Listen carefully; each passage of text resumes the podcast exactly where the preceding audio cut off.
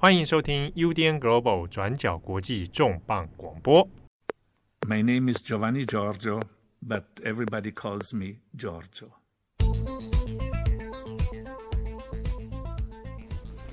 Hello，大家好，欢迎收听 UDN Global 转角国际重磅广播之重诶编辑插播，我是编辑佳琪。你你你刚不是说要用比较荒谬的语气来开？你来，你试试看。哎、欸，大家好，欢迎收听转角国际本周的编辑插播。那这是我们这个 哎、欸、新推出的一个新的尝试单元。那因为太过不知道会发生什么事情了，所以就是这个是一个 podcast 的限定。虽然七号好像很努力在准备第二集，对啦，这是一个那个试录集啊，EP 零零，对，反正呢这个系列就是我们想要做，比方说像我自己来转角已经过了一年多了，就我这一年多以来，其实每一天都会看大量的国际新闻，但是呢，真正能够被写成文章的只有非常少数嘛，而且大部分都会是一些很高大上、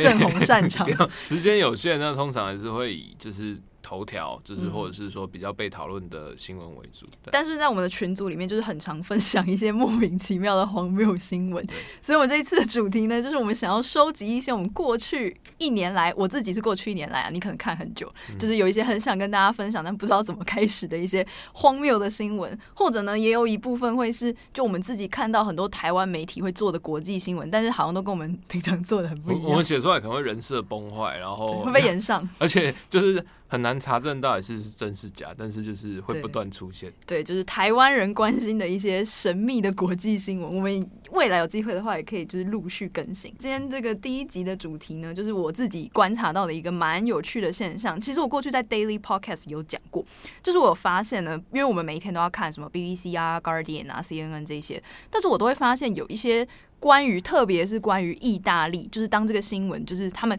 比方说像 Guardian，他会在前面就写说 Italy，然后再下一个什么什么的标题。就我都发现，很多时候在主流媒体上，关于意大利的新闻，他们的呈现方式都会有一点。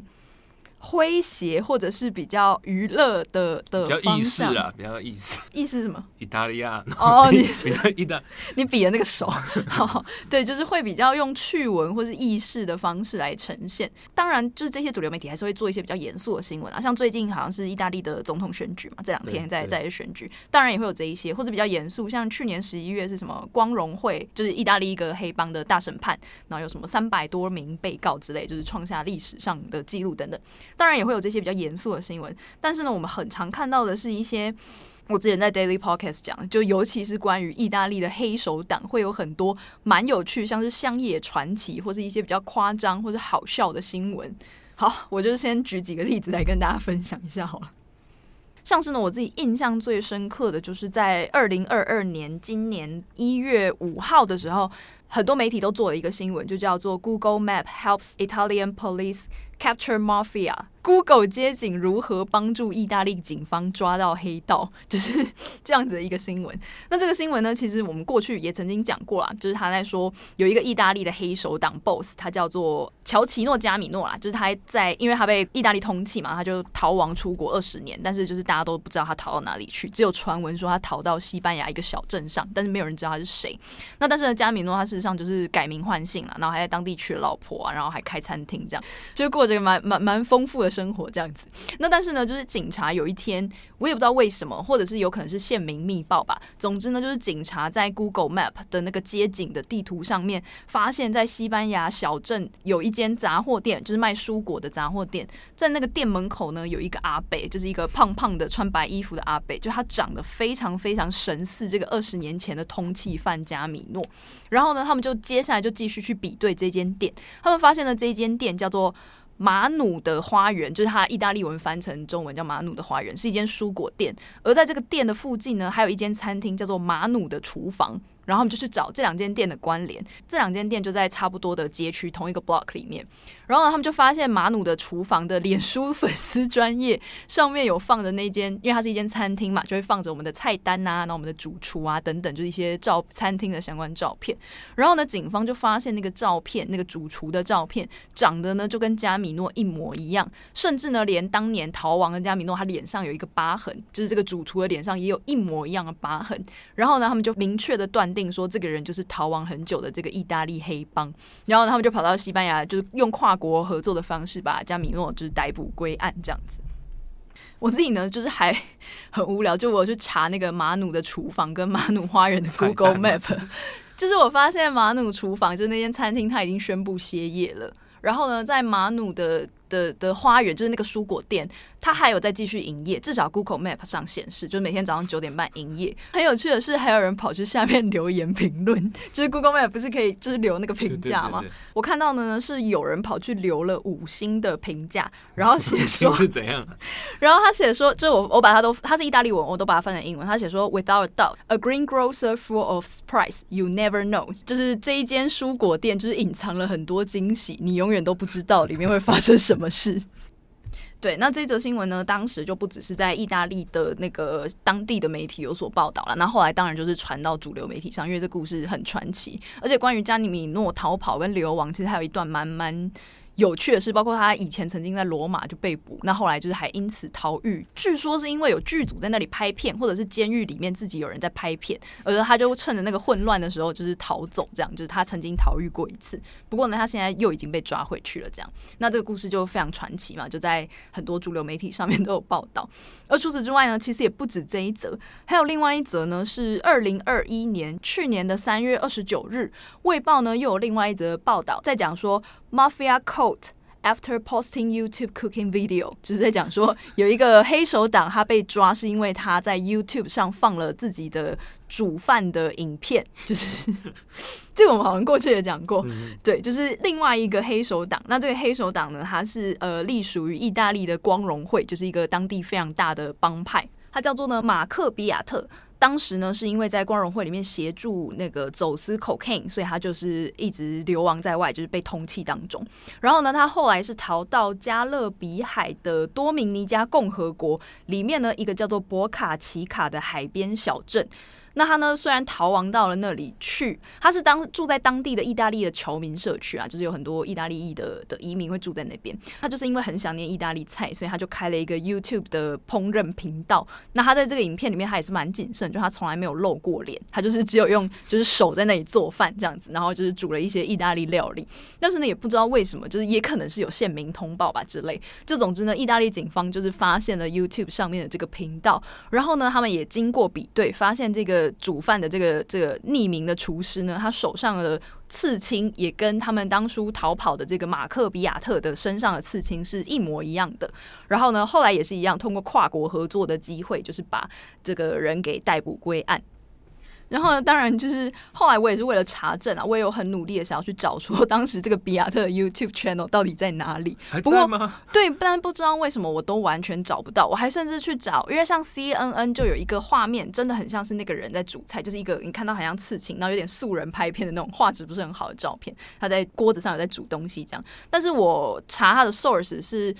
就是意大利警方嘛，就还是有这样写，然后我就查意大利警方的粉丝专业，也没有看到相关的照片，所以就是到底这个人煮的到底是煮了什么菜，然后他影片到底怎么样，就是这件事我我自己是没有查到，或者是有听友有神力可以查到，拜托告诉我，因为我真的很想知道他煮什么东西。在目前的网络上找到的照片，只有这个人被抓了以后的一些，就是他被两边警察一人抓着一边走进那个入境机场那个那个照片有有出来。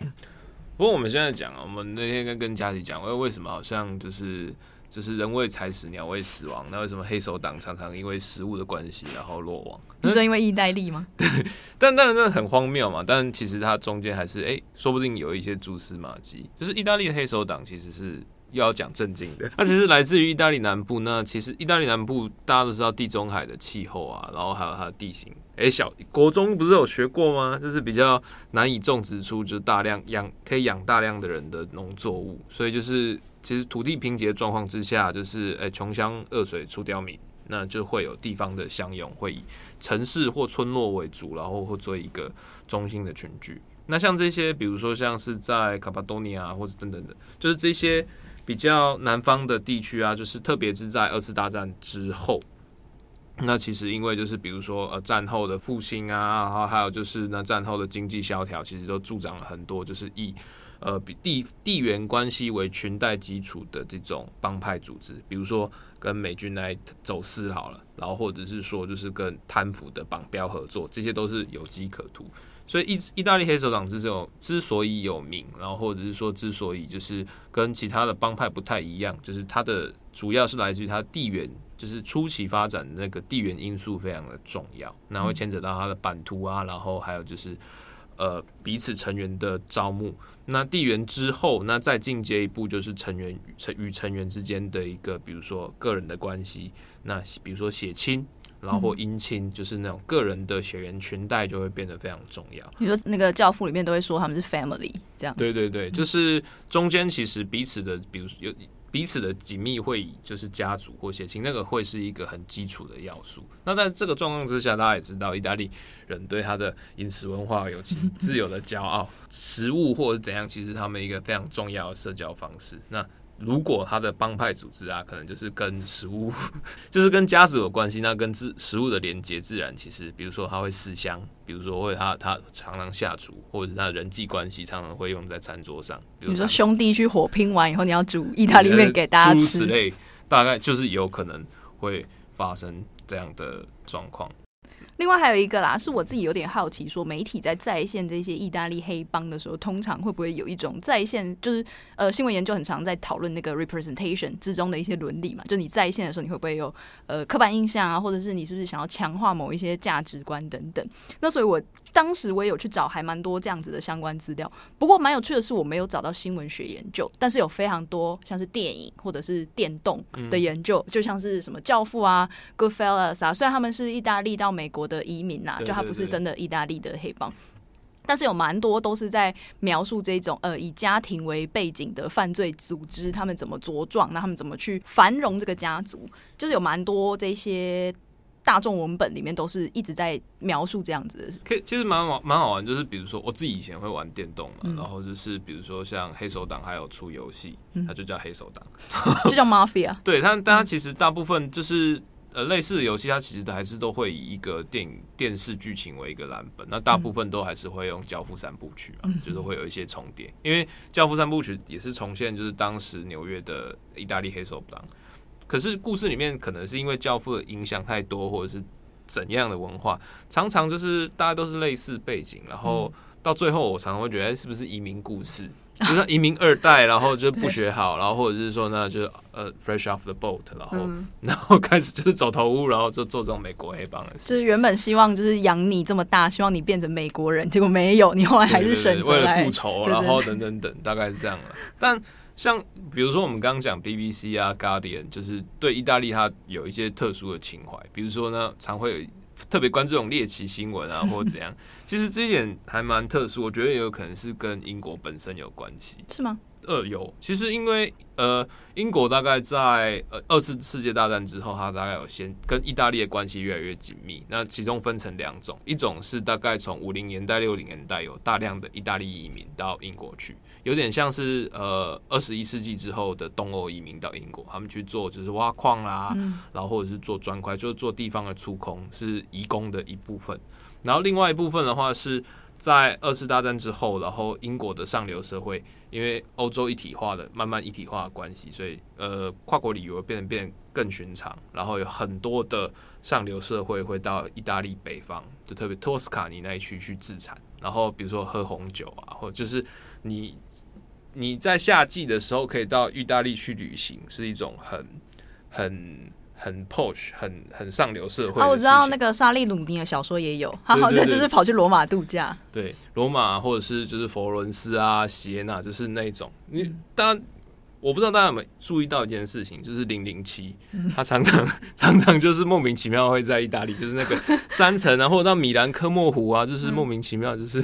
莫名其妙就是要在那边会出现，那其实是反映就是英国上流社会的一个一个文化现象。然后他们甚至会出现一个造一个新的词叫做 Chianti Shire，然后 Chianti 好像是意大利北方托斯卡尼地区一个很著名的红酒产区，嗯、然后 Shire 就是英国的，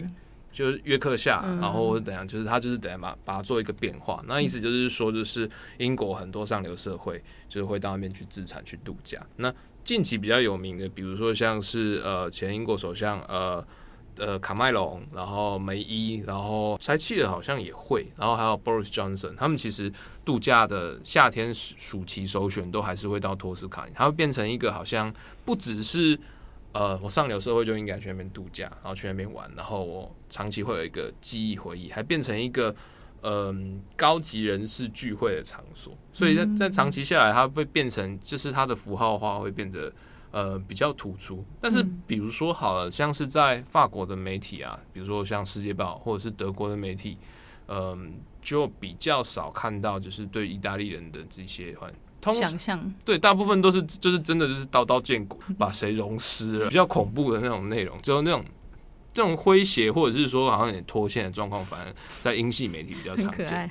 而且除了黑手党之外，还有一些蛮也是就是会让人觉得怎么这么强之类的这种意大利新闻。像有一个是会议提到，我一觉得印象非常深刻，就是他也是在讲，呃，去年的四月二十二号的时候也有一个报道，就他们在讲的是那个意大利有一个非常著名的薪水小偷事件。就这个人他是一个医院，他说是在卡拉布里亚区的一个医院的员工，他没有说他是医生还是什么，就是一个员工。然后他旷职了十五年都没有去上班，但是他每个月。呢，都还是可以领到三千欧元的月薪，然后甚至呢还威胁主管说，你不可以就是把我旷职不上班的事情就是上报上去，然后这件事情也是各大西方主流媒体都有报道，就是在讲意大利有很有名的这个薪水小偷，然后很多的翻译或者是外电人的整理的时候，也都会在提到就是什么有一些意大利员工旷职的时候，可能还会去划独木舟啊，或者什么，是用上班时间 做很多就是应不应该做的事情这样。也有这样子的新闻，这则是会议提供的，啊，就是觉得非常的有趣。不过，我们我们今天早上在谈啊，就是一就是黑手党的新闻啊。其实另外一个黑手党，俄罗斯黑手党在台湾这边，其实也也也出一些莫名其妙的事情，很锵吗？哎，大家记不记得，就是二零一六年，在五六年，哎、欸，不止哦，现在六七年前有一件事情，在第一银行的那个 ATM 盗领案，然后那个时候大概就是有。好像新闻就是说，就是有外籍人士，然后去盗领第一银行的 ATM，然后一夜之间领走了八千万的现金。嗯，然后因为过去这种盗领的状况没有，就是没有到八千万那么多，然后而且他们好像有什么高科技，啥小啥小，然后所以就这是俄罗斯黑帮。他那个时候后来新闻是说是俄罗斯黑帮，可是俄罗斯黑帮跟意大利黑帮不太一样，他的。他的家族裙带关系比较没有那么相近，而且他其实只是借名而已，彼此之间并没有一个继承或者是说分支这种，没有什么很直接的关系。然后那个时候好像就是。媒体就是还有警察就锁定一个拉脱维亚裔的嫌犯，然后一个白人，然后就是然后给他给他一个名字叫安德鲁，好像就叫安德鲁，不知道什么。安德鲁是拉脱维亚人会取的名字吗？我不知道，他就是安德鲁。然后就是全球全台在搜索安德鲁，因为就是台湾过去比较少，就是遇到这种外籍黑帮，或者说这种。这 个就是白人黑帮的这种类似的状况比较少，所以那时候很多讨论。就最后好像没几天，然后他就在花东落网，然后抓到他的刑警就是说好像是休假，然后去去玩，然后吃海鲜餐厅。然后吃餐厅的时候就看到哎，就阿斗啊，然后就是就是神情怪异，而且他说他说他之所以起疑心，是因为那个阿斗啊点菜就是外国人点菜点得很怪，他一个人就是点了一碗白饭，然后配一整只白肠。啊，这样不行吗？那白肠很贵，就是一张多少啊？应该也要好几千块哦。哦，啊，他会吃白肠也是算蛮懂吃这样。对，但他就是因为这样，然后多看他一眼，然后越看越不对，觉得好像跟那个 监视器里面通气有一样，然后就通报，然后就抓到这个案子。然后这件事情后来出来以后，大家就傻眼，因为就是哎、欸，第一个跟哎、欸、柯南剧情一样，就是你只要起疑心，就是真的有事情。然后再来是那后来就是在这种莫名其妙的状况下，就是。然后，而且那个嫌犯他第一就被抓到以后，他就其实就是第一句话，其实也问的非常台湾，就是就是我会不会被判死刑，就会不会被台湾枪决？他后来他现在好像在服刑中了，目前是这样。但是包括他，因为他是有一种遥控犯案啊，然后而且中间好像还有很多的枪手啊、车手，然后那个钱还要丢包在什么湖底之类的，就是 非常之荒谬。后来不知道有没有抓到他幕后主使者。或或类似有一些状况会有一些特色，比如说像我们现在在讲墨西哥的呃被被美国抓走那个毒王艾兹古兹曼，就是在墨西哥就是西西纳罗亚州，其实还是有非常多人崇拜他，觉得他造福乡里，然后造桥铺路诸如此类，像埃斯科巴也是类似的状况。那意大利的问题就是。呃，其实，在八零年代、七零年代、八零年代的时候，意大利的黑手党战争，就是包括说帮派之间的火拼，然后还有就帮派对于就是意大利黑手党检察官的这一些就是恐怖攻击，已经到炸火车，然后汽车炸弹这种状态，就是其实造成非常多无辜的人死亡。可是到现在的新闻里面，其实还是时不时，特别是境外，会有一种就是崇拜吗？我觉得。有那种犯罪英雄化，我觉得台湾其实也会啊，就是英雄化，就是比如说好了，就是呃呃，不行，他还活着，现在不能讲，什么什么狼的，对啊，就是就是会有一些犯犯罪英雄荒啊，就是那种状态，其实多少难免就是那种江湖传奇啊，对啊，像像像陈其礼嘛，嗯，对啊，那明明就是江南岸的杀手，然后大家还是会觉得哎，传奇的一生。值得被报道，对啊，但也有一部分是因为我们刚刚不是讲，就是意大利黑手党，他一开始是那种。那种春泳文化说起来，那春泳那个时候，他们其中一个因素或者起来的因素，其实还有比如说南北的差异，就是南部人会觉得，就是哎，北部人北方工业就是用他们工业的经济的力量啊，一直在压榨我们南南方的穷人，还有或者是反政府，觉得政府贪腐啊，那我们就自力救济。所以在这里面，他们会有一些文化，比如说你绝对不可以跟政府合作，你绝对不可以背叛自己人去跟政府通风报信，然后或者是说，就是那我们的存在就某一个程度上就是要成为一个地下政府，这就是教父的开场。对，就是你绝对不能跟政府合作，它其实也是反射出这种状况。但是在这种状况之下，当然会因为比如说像有义贼，那会有一些就是英雄化，但是这些英雄化的一些形容不一定是。真的是符合现实现象，比如说，不是突然想到，就是我过去转角其实有的时候还是会写这个意大利黑手党的事情，但大部分都是。呃，有一些人性冲击的一一部分，就是像二零零七，呃，好像在二零一一七年的时候，其实有曾经写过，就是意大利黑手党，然后就是著名的南方的科里昂家族，就是《教父》里面教父那个科里昂，他不是科里昂嘛？可是科里昂他其实是南方的一个地名，所以那个是以那个地名为主，其实有发展出一个科里昂的黑手党。那这个克里昂家族的的老大叫做就是野兽里诺，然后那个时候他就是黑手党战争的其中一个非常骁勇善战，但是接近残酷。那包括去呃炸死就是那个意大利黑手党检察官法尔科内，就是他的手笔。那其中他最最让人骇人听闻的一件事情是，他中间有一个手下，他因为呃去当政府的线线人，然后被抓到之后去转为污点证人去密告。嗯。所以，为了惩罚这个呃密告的手下，他就把他的十五岁的小儿子就是抓起来，然后把他浸到强酸里面，在活的状况之下把他溶解掉，然后把这个残肢啊什么，然后再送回去给他来做再做警告你。然后这个事情后来让他被就是被逮捕之后被判无期徒刑，而且因为这个事情，就大家对于就是黑手党的这个所谓的就是那种江湖道义的想象就开始完全破灭，大家没有办法接受说你可以。就是用那么残酷的方式杀死这个十五岁的小男孩，但是那个时候他上新闻是因为他好像癌症末期，然后就是呃，就是法院在诉讼说，那这个人到底应不应该就是把他放出狱，让他回家有尊严的死，就是在讲说，那像这种罪大恶极的人，那这种魔头溶尸把小孩溶解掉的这个坏人，那到到底应该想该不该想的，就是说作为人类，那你最后一个呃，可以可以。可以有尊严死去的这个这个权利。嗯，我刚刚也在想一件事，就是当我们在讨论黑手党，一开始我们的初心是在讲少一些荒谬新闻啊，但我后来觉得黑手党，它一方面会被呈现成是你刚刚讲到的英雄化，然后一方面有时候他们很出彩或者很好笑的时候，也会变成新闻。我其实也觉得这是一种民众本来就会对这种很神秘或者是犯罪组织本来就会有一种很很着迷的感觉，就像我们喜欢看犯罪小说或者犯罪电影或者惊悚，我觉得它有一点点那样的。大众文化的特质在了，某个程度上，大家多多少少，嗯，不能说不能说讲道德，都还是会有期待吧，就自己觉得有有权利可以翻身，然后可以就是用尽就是不顾任何道德的约束，然后来